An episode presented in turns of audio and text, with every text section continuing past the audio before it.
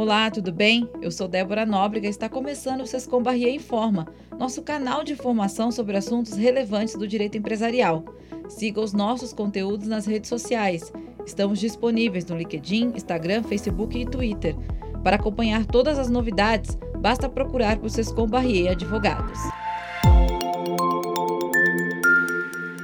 No segundo episódio da nossa série de podcasts sobre a prática de Transaction Readiness, nossas sócias Ana Paula Calil, Júlia Lobo e Mariana Borges dão continuidade aos desdobramentos para a preparação e realização de um IPO, frente às oportunidades e dinamismo do mercado. Nessa conversa, elas recebem três convidados especiais para debater os aspectos contábeis de um IPO. O debate é produto de nosso webinar, realizado em 6 de abril de 2022, com participação de Carlos Anota e Felipe Minelli, da Deloitte, e Rafael Araújo, da B3. Ouça agora. Eu gostaria de agradecer a presença de vocês. Como eu falei, esse é o segundo da nossa série de, de webinars da nossa prática de Transaction Readiness. É uma, um, um, projeto que nós estamos fazendo em conjunto com a B3. A prática de Transaction Readiness do escritório, ela, ela é uma prática multidisciplinar que nasceu da nossa experiência com os IPOs, M&As, investimentos que fizemos ao longo da nossa carreira é, nessas operações ficou evidente para nós que uma companhia que já tivesse feito o dever de casa ou se preparado anteriormente, no final o resultado era muito melhor e o processo todo também era mais suave para a companhia e para a administração. E aí, numa dessas discussões, nas madrugadas aí que a gente tem com a B3, é, surgiu a ideia da gente fazer esse webinar em conjunto. Falamos assim, ah, por que não dividir com as companhias e com os interessados quais são os principais pontos, os principais desafios e que a gente acha que sempre dá um probleminha ou dá discussão durante o processo. E aí surgiu a ideia de fazer esse, essa série de webinars. O primeiro encontro foi sobre a importância de se preparar para um IPO. Nós falamos do processo, desafios e benefícios. E nesse segundo, hoje, nós vamos falar das demonstrações financeiras, impactos de reorganizações, aquisições e desinvestimentos. Eu sei que quando a gente fala de DF, já todo mundo fica alerta, né? Meio assustado, pensa que é muito complexo. Mas assim, eu posso garantir para vocês, é, se, se for feito previamente, com tranquilidade e com o auditor certo, as DFs não vão ser um cargalo para IPO, pessoal, não vão mesmo. Então, para falar sobre esse, esse, assunto com a gente, a gente convidou pessoas, três pessoas super talentosas para falar aqui com a gente. Eles têm uma bagagem de mais de 15 anos é, nesse processo. Primeiramente, para falar sobre a visão e experiência sobre as DFs, nós convidamos o Carlos Anota e o Felipe Minelli. São dois auditores da Deloitte que já fizeram inúmeros IPOs, eu nem dá para contar aqui quantos, né? Porque são mais de 15 anos de experiência. O Zanota, ele é sócio da auditoria da Deloitte no Brasil e ele é líder do Global Capital Markets Group no Rio de Janeiro. Ele possui mais de 20 anos de experiência, é que ele começou muito cedo, tá? Porque ele é novo na área contábil de auditoria. Ele atendeu diversas companhias públicas, privadas e diversos setores também. Ele foi profissional do Practice Director da Deloitte no Brasil para Capital Markets e ele é membro do grupo de Capital Markets do Ebracon. Nem preciso dizer que ele sabe tudo de US GAAP, tudo de FRS, tudo, tudo das regulamentações aí, das instruções da CVM também. O Felipe Minelli, ele é diretor de auditoria da Deloitte no Brasil, também é membro do Global Capital Markets Group, mas em São Paulo, possui 15 anos de experiência também em diversos setores, não vou listar todos aqui, diversas companhias, público, privada, tem muita experiência, já tivemos diversas discussões com o Felipe e com o Zanota aí na, na madrugada. E para completar o nosso painel, a Rafaela vai falar um pouco, nada mais, nada menos que a visão da B3. A Rafaela ela é líder, ela lidera a frente de relacionamento com a empresa de capital fechado na B3, bem como relacionamento com o fundo de private equity e venture capital. Então ela vai dividir com a gente ali o que, que ela, as experiências que ela já teve, o que, que ela viu que pode dar problema, o que, que não pode dar problema, quais são os principais desafios, os principais desafios. Aí depois dessa aula desses três, a Júlia Lobo e a Mariana Borges, minhas queridas sócias, elas vão falar um pouquinho da experiência do IPO que elas tiveram, das experiências que elas tiveram nas operações de IPO, follow-on, até mesmo registro de companhia aberta. A ideia é que elas tragam um pouquinho para a gente os casos práticos, o que, que, elas enfrentaram e até um pouquinho das soluções também, o que, que foi, o que foi que elas fizeram. Zanota, acho que vamos começar com você agora, né? Obrigado pelo convite, Ana e time da Ciscom. Rafa, sempre ótimo falar junto com você enfim. E acho que vocês fala, você já falou bem, Ana. A preparação aqui ela é fundamental, assim, enfim. E quando a gente fala de demonstrações financeiras, costuma ser um gargalo, costuma ser um pouco das madrugadas aí que a gente gasta aí no IPO, enfim. Aí, Minelli, não sei se você também, enfim, quer falar um pouquinho de quais são os períodos que, uh, requeridos, o que é requerido nessas demonstrações financeiras para um IPO. Obrigado, Sescom e B3 aí pelo convite. É, acho que quando a gente fala de, de IPO, é, a primeira dúvida que vem é quais, quais informações são requeridas mínimas, né? É, quando a gente usa esse contexto, principalmente quando a gente fala de uma oferta no Brasil, é requerido três anos, então os três últimos anos auditados, tá certo? É, são os três últimos anos a contar da data que você imagina que vai ser a janela, que você escuta, quando vocês forem os participantes, vocês vão escutar bastante esse termo da janela de IPO. Então, então, são os três últimos anos, e isso depende também, a outra informação que pode ser requerida seria uma informação trimestral, provavelmente revisada, a depender de quando vai liquidar a oferta, né? Então, é, sempre a gente, a primeira dúvida que vem das companhias é, ah, mas quais informações, como é que eu sei? A gente precisa de um cronograma de uma oferta para entender. Por que isso? Porque as informações elas precisam ser as mais atualizadas possível para os investidores, tá certo? Então, é, se uma oferta termina, vocês, as companhias viram capital aberto e ela termina uma oferta muito próxima da data ou após ali a informação que já seria requerida, uma informação trimestral a ser publicada, é, o investidor pode se sentir lesado de ele não ter as informações disponíveis para ele. Então, e além de uma informação de conforto dos auditores, que termo são 134 dias que a gente conta, né, das datas para fim de, de conforto. Então, assim, eu diria basicamente que requerimento mínimo a gente parte de três anos auditados, é, e a depender do momento da oferta do período, a gente nós estaremos falando de mais um período trimestral aí é, também revisado, né?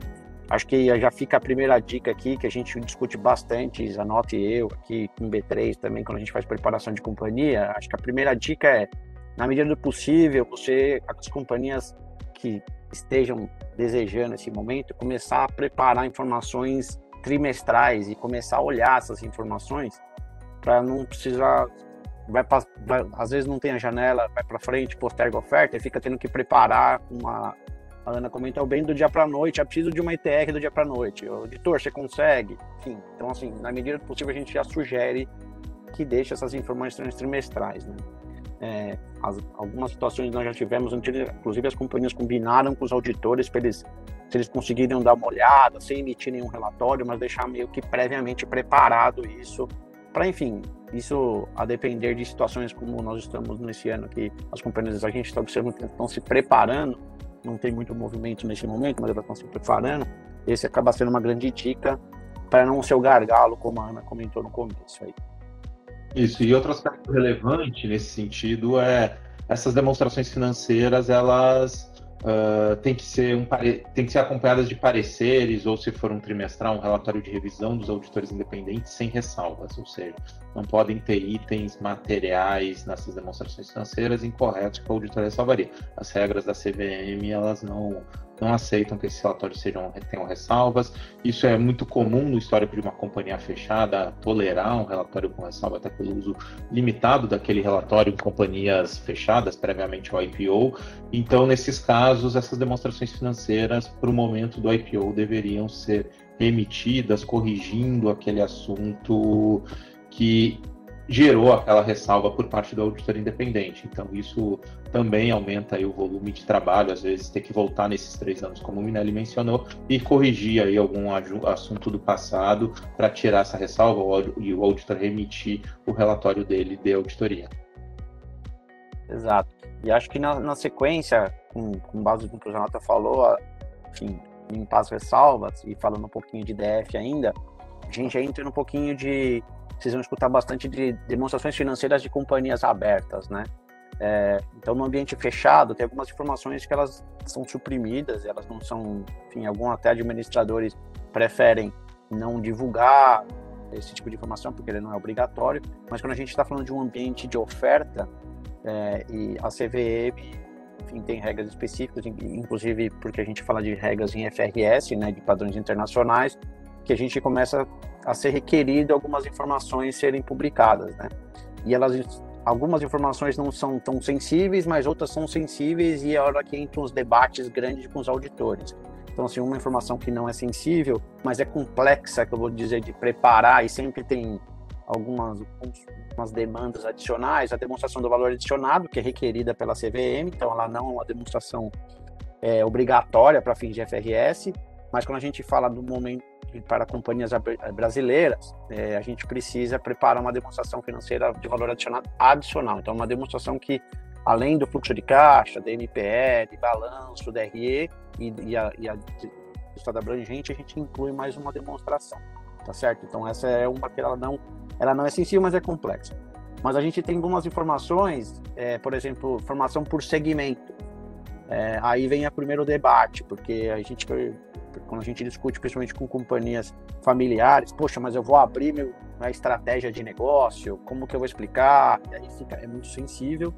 Então a gente é, também uma outra dica é já antecipar algumas discussões para não ter esse debate, porque vocês precisam ter também internamente as aberturas aplicáveis, para não ser também a, abriu, apertou a campanha da IPO, tendo que ficar preparando todo trimestre é, informações ali de formas manuais, tá certo?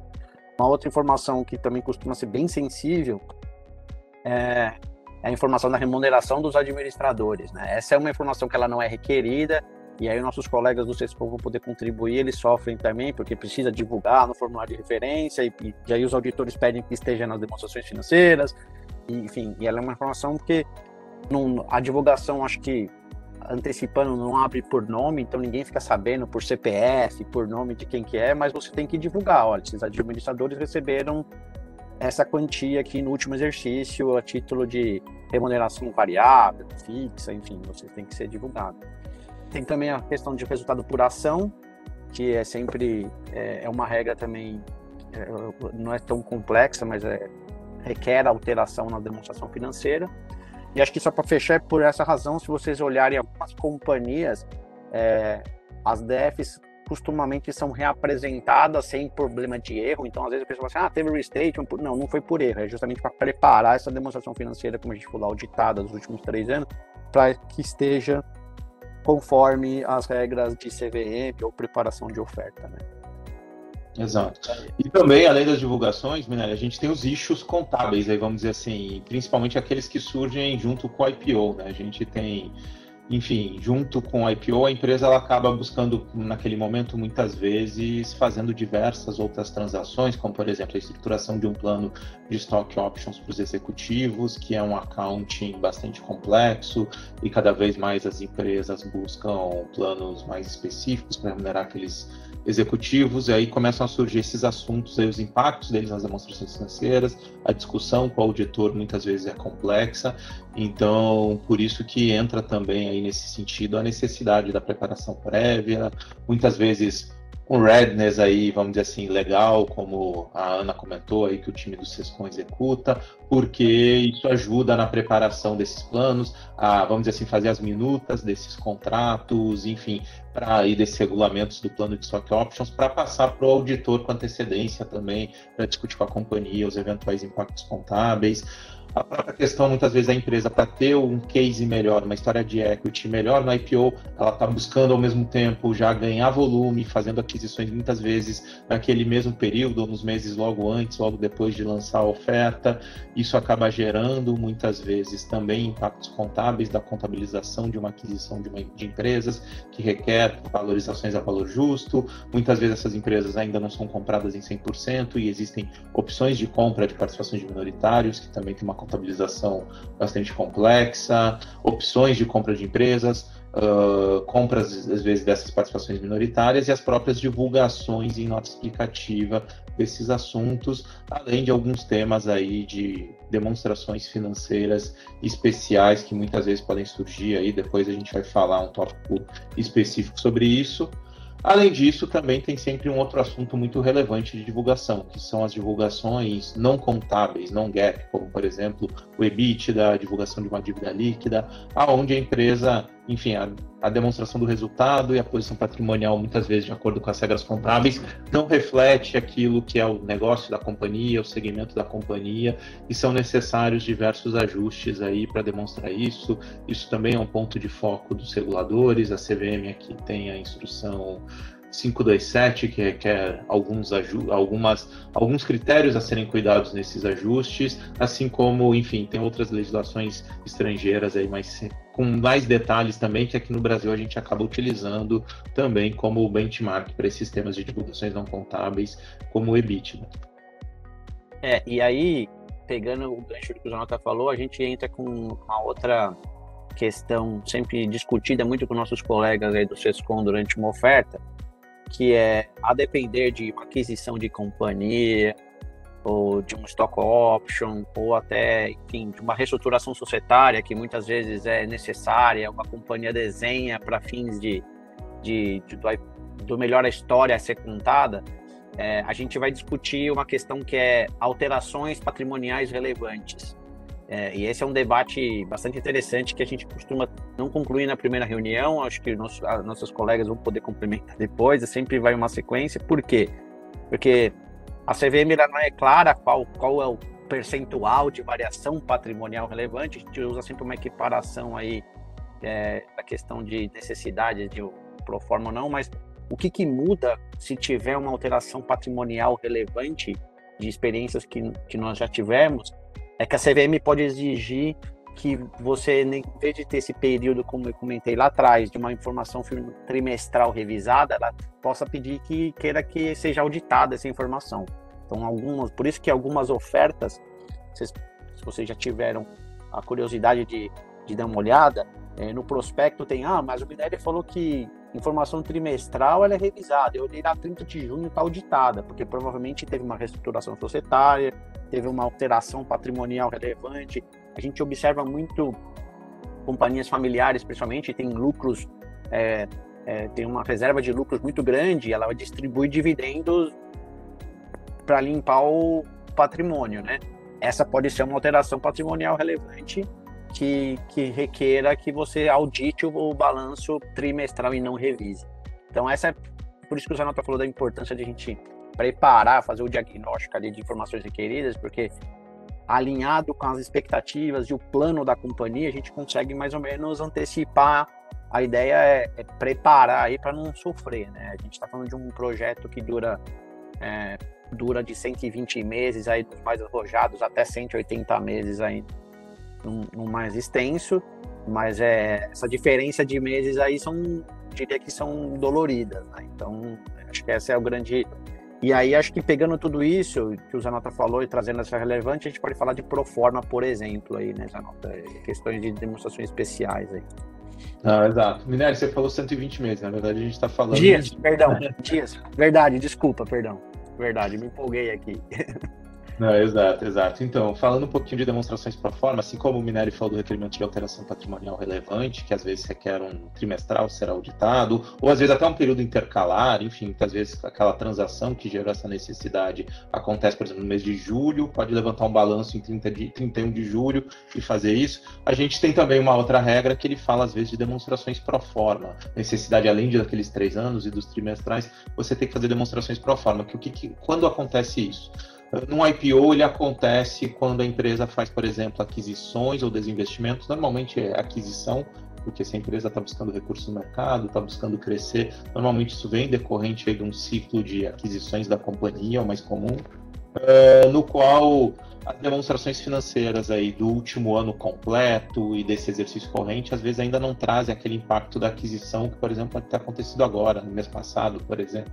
Então, nesse sentido, a empresa acaba tendo que também, uh, além das demonstrações financeiras históricas da emissora, da empresa que está buscando o IPO, tem a necessidade de também demonstrar um, através de demonstrações pro forma, qual teria sido o impacto dessas, dessa aquisição, ou aquisições no plural, pode ser também, que teria acontecido se essa aquisição tivesse acontecido no início do último ano, para demonstrar como seria um ano cheio de resultados daquelas empresas já operando de forma combinada e também o período corrente, enfim, por exemplo, se a gente tivesse fazendo oferta hoje, 31 de março.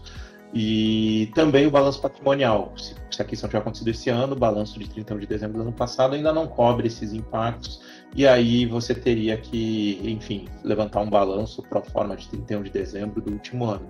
Isso são demonstrações que, obviamente, uh, requerem um pouco de tempo e preparação da companhia, porque é basicamente consolidar empresas que ainda não tinham, não estavam sob o mesmo controle, etc. Muitas vezes não estavam sob o mesmo sistema, às vezes até a captura de informações para a preparação dessas demonstrações financeiras é complexa, elas teriam que demonstrar os efeitos aí contábeis dessa combinação de negócios como se tivesse acontecido, o que requer ainda valorização ao valor justo, por exemplo, do ativo imobilizado, da companhia e de outros ativos, que a diferença do valor contábil da empresa adquirida para o valor justo seja muito relevante. É, e acho que tem a questão, é, falando de demonstração pro forma, tem uma outra que a gente costuma surgir também é, bem interessante, que é a demonstração combinada. Né? Demonstração financeira combinada. O que é a demonstração financeira combinada? Né? Ela surge muito em questões, geralmente quando a gente tem clientes é, de grupos familiares, né? onde foi construindo empresas, onde não existe a figura da holding, então não existe a consolidadora de todas as informações, mas tem empresas, eu vou dizer irmãs, vou utilizar o termo de irmãs, né? Então elas são empresas ali uma do lado da outra. E, e, só que na hora que a gente começa a discutir com o banco, a companhia começa a discutir com o banco, e, e enfim, aí surge uma reestruturação societária que é justamente para criar uma holding no futuro. O que, que acontece? Para fins de marketing da oferta, é, é sugerido que prepare-se uma demonstração financeira combinada, que é como se fosse, eu vou utilizar o termo como se fosse consolidada, porque consolidada precisa ser societariamente, precisa existir a figura da holding, tá certo? É, nossos colegas podem falar muito melhor que nós aqui, mas o conceito da combinada é simplesmente contar assim: olha, essa, essa transação que eu estou contando para você aqui, a partir do momento que reestruturar todas essas empresas aqui, que hoje elas não existem uma figura consolidadora, uma holding, quando reestruturar e todo essa, esse combinado for para baixo da holding, essa é a companhia que você está adquirindo. Então, historicamente, o resultado dela, se ela existisse, essa holding sempre foi esse aqui, né? Então a ideia da combinada é um pouco dessa. Como o Zanota disse, vocês podem imaginar um pouco de complexidade que nós temos. A gente, apesar de ser empresas de irmãs, são administrações distintas. A gente está falando de sócios diferentes, então a, o plano de contas de um não conversa com o plano de contas da outra. A gente não tem informações, tão informações disponíveis em uma e outra. E começam a surgir as necessidades de divulgação e pode ser um potencial gargalo, é porque fora todas as, as informações financeiras aí que a gente precisa para a emissora, que a gente está falando de tudo aquilo que eu falei de demonstrações auditadas e tudo mais, a gente está falando de uma adicional, uma DF adicional, combinada. Então a gente pode estar tá falando de talvez no potencial cinco de, demonstrações financeiras, seis demonstrações financeiras. Então vocês imaginam os responsáveis aí de controladoria, contabilidade, a quantidade de demanda que surge para fazer uma oferta, né? Então acho que esse é um então, assim, é, acho que e eu tentamos cobrir aqui um, um, pouco de tema, mas essa é um pouco da a importância da preparação, assim, né, Zanota? A gente discute bastante com os clientes, acho que, e a dica que a gente sempre costuma falar é a, a preparação das empresas não é só para fazer o IPO, né? A gente muitas vezes fica assim, ó, os auditores pediram, os advogados pediram. Não, na verdade a gente está pensando na vida de vocês futuro é, como capital aberto, tá certo? Não dá para a gente ficar tudo, todo dia ali é, do lado de vocês, tá certo? Então, enfim, é um pouco disso, né, Zanotto? Ah, excelente, Felipe e Zanotto, foi ótimo. E o que eu achei importante, acho que é importante a gente ressaltar que essa preparação né, que vocês fazem, é, ela não tem receita de bolo. É uma que cada companhia, foi que vocês falaram, ah, pode ser uma companhia familiar, uma companhia que não é familiar, uma companhia que tem um, ou tem a família inteira, tem grupos de família. Então, assim, a gente tem tanta preparação do lado jurídico para essas famílias se entenderem, né? Quando é uma empresa familiar. Vocês têm que fazer tem que ver quais são os problemas dessa companhia. Os problemas não, quais são os issues, né, que a gente vai ter que endereçar. É, e como você bem falou, é complexo. A administração da companhia no IPO ela não pode ficar focada só nisso, porque a administração tem que focar nisso, tem que focar no dia a dia da empresa, que ela continua, e tem que focar nos investidores ali que tem que fazer o roadshow com, com os investidores para eles adquirirem. Então, essa preparação prévia, ela é muito importante. E eu acho que o legal de falar também, que a gente não, não mencionou ainda, é que assim, é, a preparação ela tem um primeiro, um primeiro aspecto é a gente identificar quais são os issues, né? Quais são os pontos que a gente tem que endereçar. e depois a companhia não precisa fazer tudo de uma vez. Ela vai fazendo aos poucos, previamente, o IPO, que ela acha que seria mais interessante. E no final do dia, se o IPO sai ou se o IPO não sai, também a casa está arrumada, está pronta para o M&A, está pronta para um private equity, está tá bem mais organizada a casa também para para outros eventos que não só o IPO, né? Então isso é, é importante também. Vocês já falaram, né? Tem diversos pontos das DFs, mas aqui vocês tivessem que eleger um. Quais são os pontos de atenção ali que, vocês poderiam, vocês pudessem eleger um que, tem, que, que vocês mais discutem? Que nesse, processo de identificação, se ele aparecesse ali na nossa tabelinha que seria identificado, falar, não, esse vai ser o primeiro a ser, a ser endereçado. É, acho que o principal ponto, que na verdade não é um, pode ser vários, assim, mas acho que a principal atenção que a companhia tem que ter é o que, que, está acontecendo em volta no mesmo momento que o IPO. Aí, enfim, como o Minelli falou um pouquinho, a gente falou dessas demonstrações pro forma, por exemplo, enfim, é, o que está acontecendo junto com o IPO e se aquilo está refletido nas demonstrações financeiras que vão ser parte da oferta. Então, às vezes, por falta de comunicação, o auditor ali não está sabendo ainda de uma aquisição relevante, fica sabendo muito tarde, e aquilo enseja as demonstrações pro forma, que para ser auditadas demoram um tempo na preparação e na, e na auditoria, as próprias stock options que a gente já mencionou. Então, tem que entender o que está em volta daquele IPO. A companhia está se movendo com outras coisas que, às vezes, enfim, não dá para esperar aqueles acordos estarem assinados, entregues lá na mesa do contador da companhia, ser contabilizado, levantar o balancete do final do mês e aí o auditor ficar ciente, por exemplo.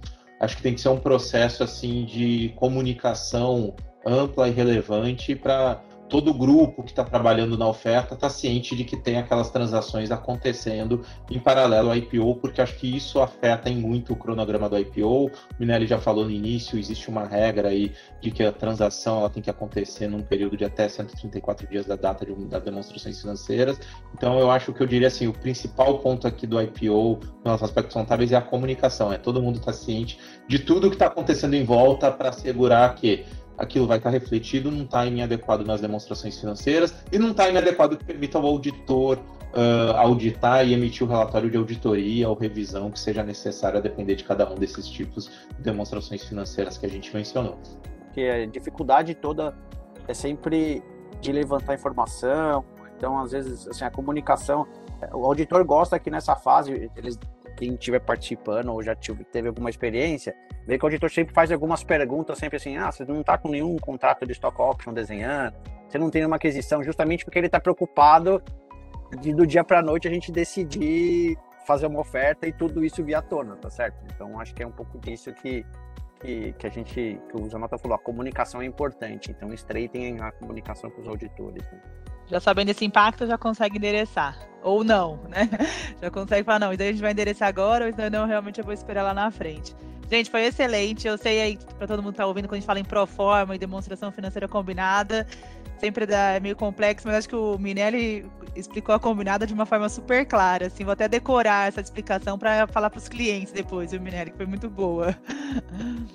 Pessoal, agora a gente vai chamar a Rafaela Westerman da B3. Ela vai falar da visão da B3, assim, os principais aspectos que eles já, que eles sempre identificam nas ofertas, também para gente, né, também nessa linha da gente se preparar, endereçar esses esses pontos antes da IPO. Vamos lá, Rafaela. É, gostaria primeiro aqui de agradecer a Swisscom pela parceria né, e pela realização desse, desse webinar, dessa série de webinars, na verdade. Agradecer a Deloitte, né, e aqui todos que dedicaram seu tempo nessa manhã aqui para nos ouvir. Bom, eu separei hoje aqui alguns pontos para trazer para vocês, né, em relação aqui aos aspectos contábeis. Dividi aqui em questões, primeiro, relevantes, que a gente ouve, né, das companhias, principalmente conversando com essas empresas sobre o que, que elas teriam feito de diferente ou que acertaram no processo, né, sobre essa ótica contábil.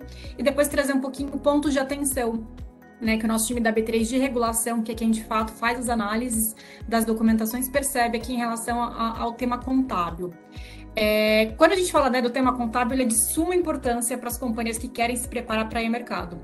Acho que o Zanotto e o Minelli comentaram já hoje de janela de oferta. Para quem não ouviu falar desse termo, acho que é um dos termos que mais se fala, né, para quando uma companhia quebra capital. Que no, no, no, último webinar, inclusive, a gente chegou a comentar um pouquinho mais sobre isso, né, falando um pouquinho de governança, do porquê que é importante você se estruturar antes, né, para poder, para quando chegar uma boa janela de mercado, a empresa estar preparada para conseguir ter mais agilidade. Né? Mas o ponto que é crucial é que o período dessa janela em si que a empresa consegue abrir capital, ela está totalmente relacionada aqui às informações financeiras que podem ser apresentadas, né? que vão ser apresentadas. Tem uma série de regras né? e prazo de divulgação da CVM, então essa janela está pautada em relação a qual informação financeira né, trimestral que será utilizada no processo. Lembrando quais são os prazos, né? A companhia tem até três meses é, após o fechamento e encerramento do ano para apresentar as DEFs anuais e tem até 45 dias após o encerramento do trimestre para apresentar as informações trimestrais. Então, durante esse período, até os 45 dias após o fechamento do trimestre, que a companhia pode utilizar essa informação financeira. Essa regra é super confusa, né?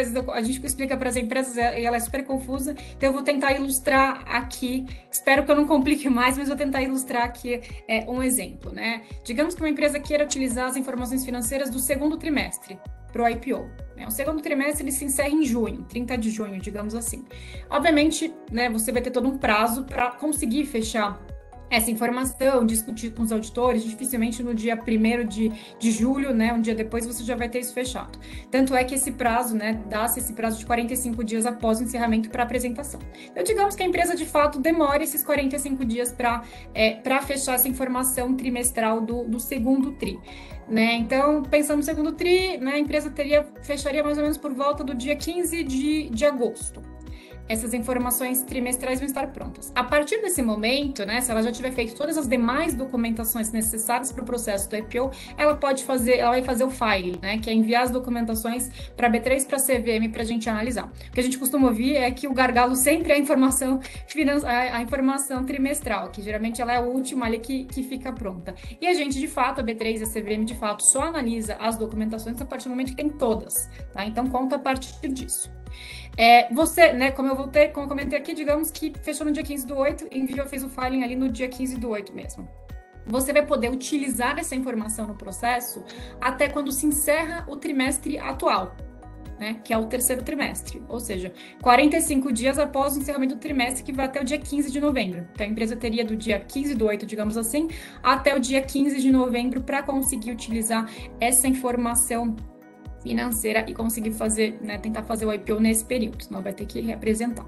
Agora, concorda comigo que se a empresa conseguir ter uma agilidade maior, né, em vez de fechar as informações do segundo tri no dia 15 do 8, ela fechar no dia, sei lá, 20 do 7, ela vai ter uma sobra maior, né, caso esse cronograma escorregue, caso tenha algum problema de mercado ou algum pedido adicional ali da B3, da CVM, qualquer algum outro ponto, ela vai ter um período um pouco maior, né? Se ela, ela, ela vai ganhar agilidade, né? Se ela conseguir e um tempo, um prazo maior aqui dá para aproveitar a janela.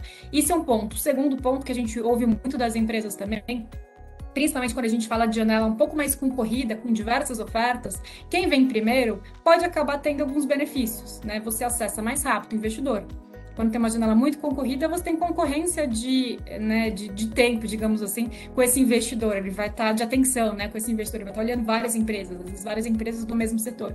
Se você consegue fechar essa informação antes, fazer o filing antes, iniciar esse cronograma antes, você consegue ter essa agilidade para conseguir falar com, o investidor eventualmente né, ter, ter, mais sucesso, digamos assim. Né? Então, esse ponto aqui de é, ter agilidade maior no fechamento é muito, muito, muito importante. Como eu falei já, a gente sempre ouve que o gargalo é a, são as demonstrações financeiras, são as informações trimestrais. Então, você conseguir antes ter processos, que te facilitem, né, ter uma agilidade maior para fechar essas informações, engajar o auditor antes também, como o Minérios da Nota comentaram também, para que né, não, não, não se criem maiores complexidades, isso é muito, muito, muito relevante a gente ouve isso muito das companhias. Lembrando aqui que o escrutínio né, de uma auditoria para uma empresa listada ou para uma informação que vai ser né, enviada, utilizada para um IPO, vai ser enviada para um regulador ou né, disponível ao mercado, ela é, é muito maior, né? O escrutínio é muito maior do que de uma, de uma auditoria de uma companhia fechada que não divulga essas informações. Bom, agora falando um pouco do tema é, mais específico do que a gente analisa, né, na, na B3 CV, os principais pontos de atenção que a gente tem relacionados aqui ao tema contábil. O primeiro tema que eu queria compartilhar super breve aqui com vocês é sobre os pareceres com né, auditoria com ressalvas e explicando um pouco do que a gente tem na B3 chamado comissão de listagem. Para quem não conhece, né, da B3 a gente tem um procedimento chamado comissão de listagem, que é basicamente uma câmara consultiva com um grupo de pessoas externas da B3, mas que nos auxiliam no processo decisório de dar deferimento ou indeferimento dos pedidos de listagem, né, de aprovar ou não aprovar aquele pedido de listagem. Obviamente, a gente não aciona a comissão de listagem para tudo. O funcionamento ele é facultativo e tem alguns pontos, alguns itens de atenção que podem justificar a submissão do pedido de listagem, né, do pedido da comissão de listagem. É, como é que acontece esse processo? Assim que as companhias enviam as documentações para a B3 para a CVM, é tudo feito junto, é um único sistema. É, nós aqui da B3, a gente tem cinco dias para fazer um negócio chamado Fast Track, que é fazer uma análise inicial do todo, entender toda a documentação que foi enviada, para entender se tem algum ponto de atenção que pode acionar a comissão de listagem.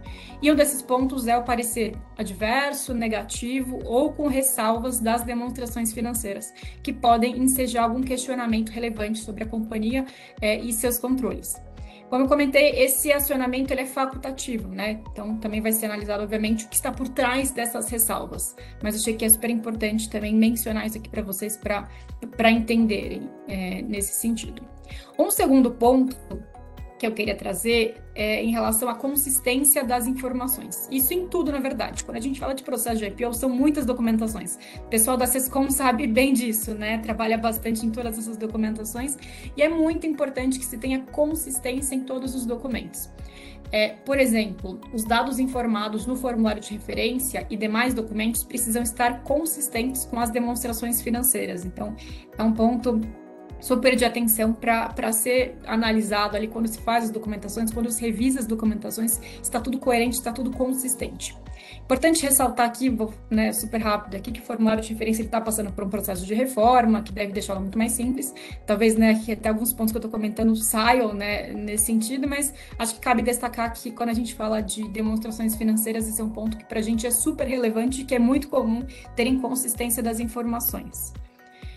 É, um terceiro, acho que nem, nem vou passar muito sobre esse, porque o Zanata já falou, né, mas que é, é necessário apresentar as DFs dos últimos três exercícios sociais, mas é importante analisar também algumas construções possíveis, como fazer um proforma, né, dependendo da circunstância da empresa que vê mercado, é, que pode ser fruto de uma combinação de negócios. Vai depender muito da circunstância da empresa e como que ela entende que é a melhor forma de contar mercado.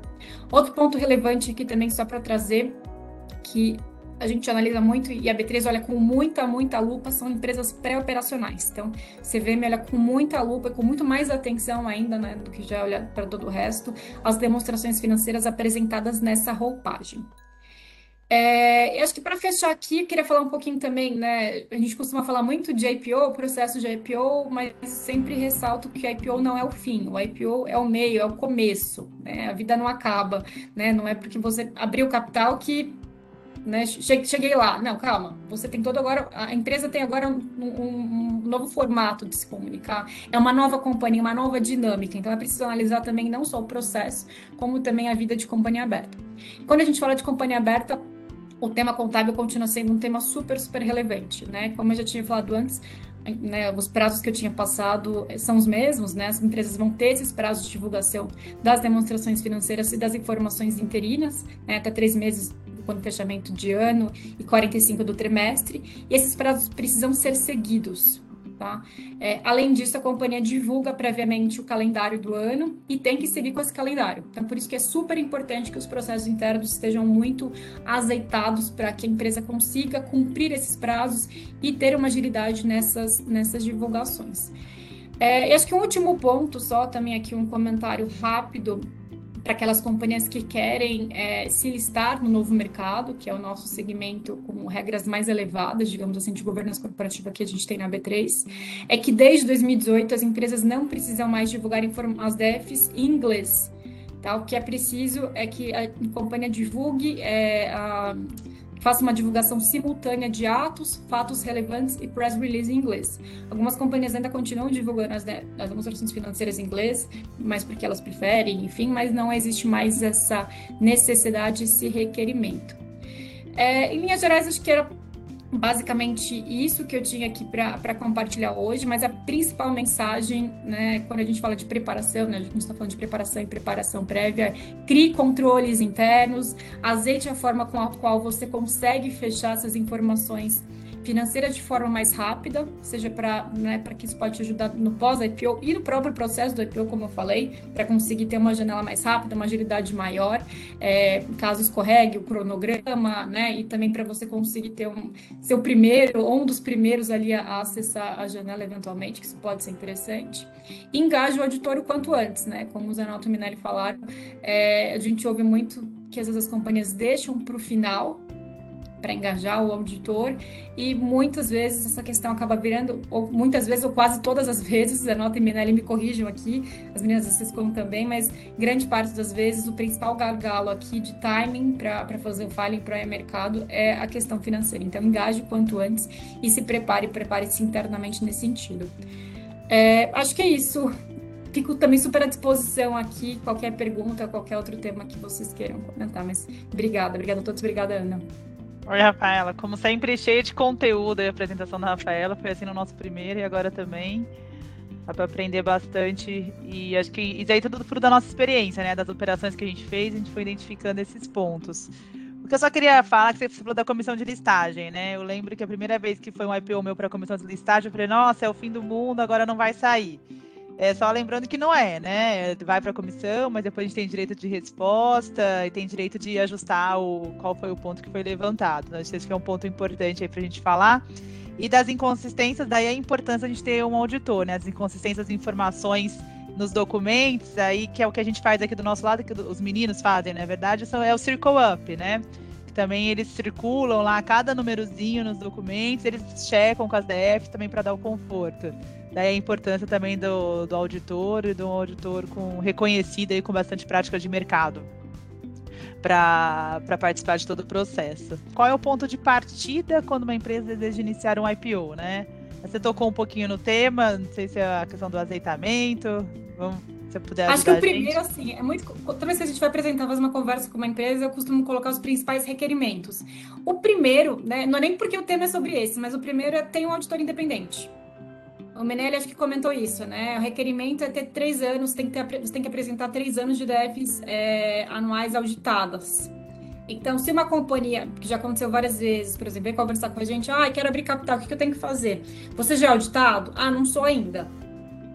Esse eu acho que é, o, é, é o, um dos primeiros passos é, né, caso a companhia de fato deseje abrir capital, né? Olhar um pouco primeiro para a questão da auditoria. Depois disso tem uma série de outras questões, né? Olhar a governança corporativa, controles, né, internos, questão de cultura, de conversar também, né, internamente entender Acho que no último webinar, né, o, o Maurício da Três Tentos comentou muito sobre isso, que o IPO não tem que ser só pela captação de recursos, que uma hora o recurso acaba, né, mas por que, que você quer abrir capital? Né? Enfim, então conversar muito sobre nesse sentido, mas de ponto de partida mesmo é ter um, auditor independente. Você tem que ter pelo menos, né, esses, apresentar pelo menos esses três anos de, de, de DFs auditadas, ou se a companhia tiver menos de três anos, tem que ter as DFs auditadas desde o início, desde a constituição da companhia. Mas o primeiro ponto de partida com certeza é esse. Então casou certinho com o nosso webinar aqui. Foi, foi até coincidência, mas casou. É. Obrigada, Rafaela. Obrigada, foi incrível a exposição. Pessoal, agora eu vou passar a palavra para a Júlia Lobo e para a Mariana Borges, que são as sócias aqui do nosso escritório de Capital Markets. Elas vão falar, os meninos deram, falaram aí, o pessoal da Deloitte, ela fala tudo o que precisa, né? E agora elas vão falar o que aconteceu aí nos casos concretos, quais foram os, os desafios que elas tiveram e também como elas solucionaram. É, só para só dar um gostinho aí de vocês do que pode acontecer. Vamos lá, meninas. Pessoal, bom dia. É, é muito legal a oportunidade, porque esse tema realmente é muito relevante e, e demonstração financeira e alinhamento com o auditor, né, isso avaliado de forma prévia, isso garante sucesso da operação no cronograma desejado. Né? E aí o pessoal colocou, né, poxa, né? É para cada companhia diferente. Tem uma companhia que vai ter uma preocupação com uma reorganização societária, uma companhia que vai ter preocupação com aquisição. Não tem uma receita de bolo. Então, para a gente começar essa receita específica para a companhia, a primeira coisa que a gente vai precisar entender, né, é quando você deseja acessar o mercado, você está pensando em um IPO para esse ano, você está pensando em um IPO daqui a dois anos, e o que você, o que você vai levar, quer levar para o investidor, né? Se você é uma holding, é, se você é um grupo, por exemplo, né, e você deseja fazer um IPO de uma holding, e você consolida várias empresas, né? Você pretende, é, o investidor ele vai receber todo esse pacote. Eu tenho uma, uma holding, por exemplo, né, uma holding com imóveis, né, que é do, né, que você tem ali, por exemplo, é, os acionistas controladores da companhia, né, são também sócios. Como é que você vê né, essa holding dentro do contexto do IPO, né? Então a gente já viu alguns exemplos, né, de, de situações em que a companhia falou, poxa, não, não, não gostaria que os imóveis estivessem, né, dentro desse pacote. Então a gente gostaria de tirar isso do grupo. Né? E isso vai exigir uma reorganização societária. E aí a gente entra um pouco na questão de se ter isso antes para que você consiga refletir isso na demonstração financeira. Então, dando um pouquinho de exemplo para vocês aqui, né, do, de um IPO, né, de um pedido de registro de IPO, o que, que a gente precisaria? Né, uma companhia querendo acessar o mercado, né, que quis acessar o mercado, vamos dar um exemplo, com os números, por exemplo, de 2021, né, a gente está em 2022, então ela teria que ter feito o pedido de IPO no início do ano, né, ali, vamos, vamos falar, para ela sair na frente ali, janeiro, mais tardar ali, início de fevereiro, e para isso ela teria que chegar para a CVM, né, com um pacote de demonstrações financeiras auditadas, adaptadas às regras da CVM, né, dos exercícios sociais de 2021, 2020 e 2019. Aí, né, Minelis anota, todo mundo preparou a demonstração, aí chega em janeiro, por exemplo, né, aí pessoal, né, que naquele afã, se foi alguma coisa muito rápida, ah, poxa, eu não queria que os imóveis estivessem né, na, na, dentro do grupo. Como é que a gente faz? A gente fala, poxa, a gente tem que fazer uma reorganização societária, mas considerando que o valor dos imóveis é um, seria um valor relevante, isso significa que a CVM exigiria agora, se essa reorganização for pós 31 de dezembro, a CVM vai pedir que a gente audite né, apresente para ela uma demonstração financeira né, especial para fim de registro. E aí, se a gente, provavelmente do TRI, né, tem casos que a gente consegue fazer de períodos menores, mas é, de forma, é, usualmente, né, o melhor é que você case os, os, dados com o trimestre. E aí você fale com isso, né, vai ter que trazer o auditor de novo em campo, vai ter que fazer um novo trabalho, e você provavelmente vai ter né, que, que postergar um pouco a sua janela. Então aí, né, entra aquela questão de que a companhia tem que tomar uma decisão estratégica, né? Poxa, mas a janela é essa. É, sigo então sem essa reorganização, porque eu quero aproveitar a janela, eu postergo e fico sujeito eventualmente a questões de mercado. Então, assim, esse é um exemplo, pessoal, né, de situações que a gente vive rotineiramente com esse tema e outros, que se a gente consegue, né, planejar antes, já saber que tem essa reorganização, por exemplo, já seria feito de forma antecipada e já estaria já prevista já nessa demonstração financeira de 2021 do encerramento, não tendo necessidade de você auditar um período posterior, né? Então esse, é, esse é um, um exemplo que a gente vê assim muito comum nas operações, né, Mari? Sim, obrigada também quem está acompanhando aqui a gente. Eu queria fazer uma ponte rápida com o primeiro webinar. Só lembrando, né? O que, que a gente propõe na prática de Transaction Readiness, né? A gente tem basicamente, vou simplificar muito aqui, mas seriam três pilares, né? Vamos mapear, é, vamos, com esse mapeamento, definir os, as prioridades, quais os pontos que a gente vai atacar primeiro, e num terceiro momento a gente implementa o que precisa ser feito para é, é, ir trabalhando esses pontos principais, né? E eu falei também, que é uma coisa que eu gosto muito de falar para os meus clientes, é a preparação com antecedência te traz liberdade na tomada de decisão. Então, quanto antes é, você começar a se preparar, mais poder decisório você tem, muito alinhado com o que a Ju acabou de falar nessa questão aqui, ah, vamos tirar ou não imóveis né, do, do de todo o ativo que vai para o IPO. Ok, eu queria fazer uma ponte aqui de, desse pensamento com a questão da antecedência não só da preparação, mas também da contratação e engajamento de todos os assessores que a companhia vai ter, sejam eles jurídicos, sejam eles financeiros, ou auditor, ou o seu, o seu coordenador líder, pelo menos, que você não tem o sindicato do banco, né? Mas pelo menos o líder você tem que ter. Por quê? Se você traz, não importa, você traz o melhor time, você trouxe um time muito bom, um auditor independente renomado, com muita experiência, muita expertise. Se você não dá o tempo para ele, você ou anula ou minimiza muito os ganhos que aquele assessor poderia te trazer. Porque você chega na boca ali do gol, muito perto do protocolo e traz, ele vai falar: olha, a gente tem todos esses problemas, a gente não consegue resolver nenhum. Você vai ter que postergar, ou você vai ter que seguir com o IPO aproveitando a janela, eventualmente num formato que você não queria. É, um ponto que eu acho que o Minelli passou, é, é, e eu não vejo ser muito falado, a questão da segmentação né, das atividades. É, essa discussão ela é essencial, ela precisa ser feita com o auditor e é muito importante que ela seja feita também, pelo menos com o teu coordenador líder, porque é esse cara que vai ler o mercado, entender o que o investidor está procurando, entender qual é a melhor forma de você se apresentar. E a forma como você se apresenta em todos os materiais de marketing precisam seguir como você se apresenta no formulário de referência, que por sua vez, obrigatoriamente, tem que seguir a forma como você se apresenta nas DFs.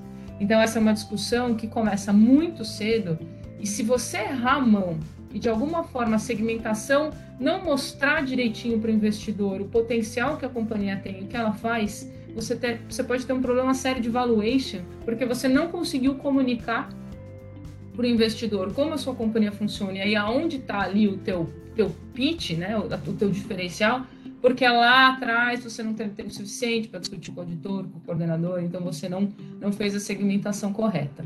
É, esse é um exemplo. É, acho que um outro exemplo, né, Ju, que a gente tem muito, é, assim, muitas vezes, né, que o Minério também falou, a questão de você distribuir o lucro, né, antes de ir para o IPO. Né? E normalmente as companhias vão sempre fazer isso é, é, por meio de distribuição de dividendos. É, e esse é um clássico exemplo aí de alteração patrimonial relevante, né? Então, a, nós tivemos um caso prático aqui no escritório, em que um, foi um processo muito corrido, então, como a Rafa falou na última, né, era uma empresa limitada, que já saiu para SA e já saiu para fazer o, o, o, IPO, então a gente estava naquele boom, naquela janela, então foi possível fazer isso. É, mas o que, que aconteceu? Existia uma intenção dos acionistas de fazer uma distribuição relevante de dividendo para você limpar aquilo, né? E, e, no momento do IPO aquilo já ter sido distribuído. Isso foi feito é, pós é, é DF, né? Então ele foi depois do término. Ele acabou entrando até como evento subsequente no trimestre. Quando bateu na CVM, a CVM falou assim: ah, ah, ah, ah, isso aqui é uma alteração patrimonial relevante. Então, de duas, uma ou você vai ter que auditar esse período que você está me mostrando só revisado, o que ia explodir a janela, né? Ou você revoga a sua distribuição, cancela e não distribui. E naquele momento a companhia falou: olha, sopesou, falou, eu prefiro ir ao mercado. Então ela cancelou aquela distribuição de dividendos, então aquela distribuição não foi feita e ele seguiu com o IPO, deu certo e correu tudo bem. Mas aí um exemplo muito prático de como você não fazer as coisas com antecedência te tolhe né, na tomada de decisão. Então, eu, eu quis falar rapidinho assim desses dois pontos é, para reforçar aqui, gente. Quanto mais antecedência, melhor para todos os envolvidos, mas principalmente para a própria companhia. Eu queria agradecer imensamente a todos que participaram aqui, foi excelente, muito esclarecedor. Agradecer também ao pessoal do backstage. Obrigada a todos e até o próximo. Eu sou Débora Nóbrega e esse foi o segundo episódio da série de podcasts sobre a preparação das empresas para o IPO, conduzido pela nossa prática de Transaction Readiness. Continue nos acompanhando para mais conteúdos. Até a próxima!